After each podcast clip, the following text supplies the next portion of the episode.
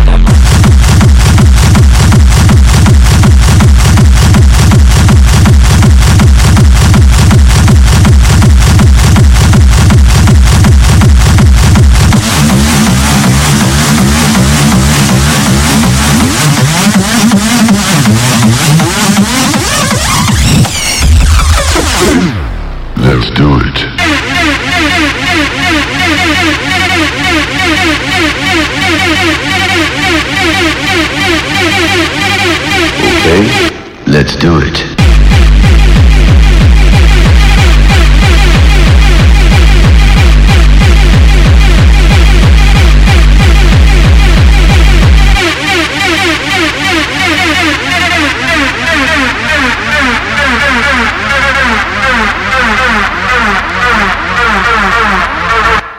Okay, let's do it.